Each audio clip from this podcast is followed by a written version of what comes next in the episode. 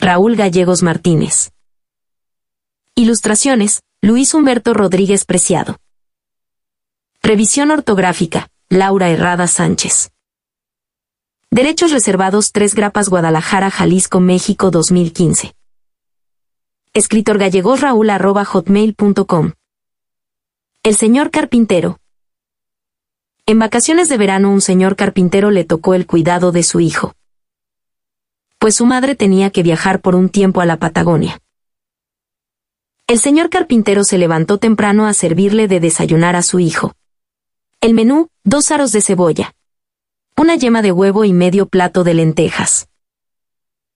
En este despertar el señor carpintero le recordó a su hijo que cuidara su casa mientras éste se iba a trabajar dejando olvidado su martillo en la esquina de un tamal. El niño tomó su martillo y destruyó su casa. Siendo más específico su dormitorio, algunos cuadros, el baño, la cocina, la cochera, y una pulga que pasaba por ahí fue la que se llevó la peor parte. Fue tanta su destrucción, que se quedó dormido con el martillo destructor que yacía dentro de sus manos como prueba irrefutable de su desgracia. No quería soltarlo, quería seguir aprisionando de él, quería seguir destruyendo su casa. Cuando el señor carpintero llegó del trabajo no podía creer que su hijo hubiese destruido su casa incluso hasta la jaula del perico, se molestó tanto por lo sucedido que tuvo miedo de lastimar a su propio hijo con sus propias manos.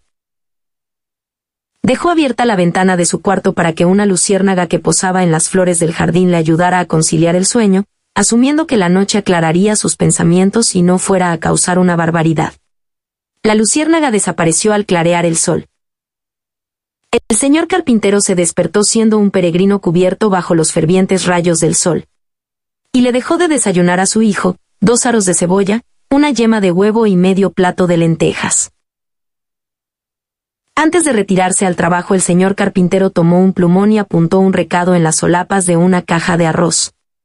Aseveró que estaba molesto, que no podía creer lo que él siendo su hijo, había hecho y al no poder entenderlo le pidió que buscara al perico que se había perdido. El niño no desayunó. Siguió destruyendo su casa, una cama y una cazuela llena de ciruelas. Tomó el plumón y lo descompuso escribiendo todas sus indecisiones dentro de las paredes blancas.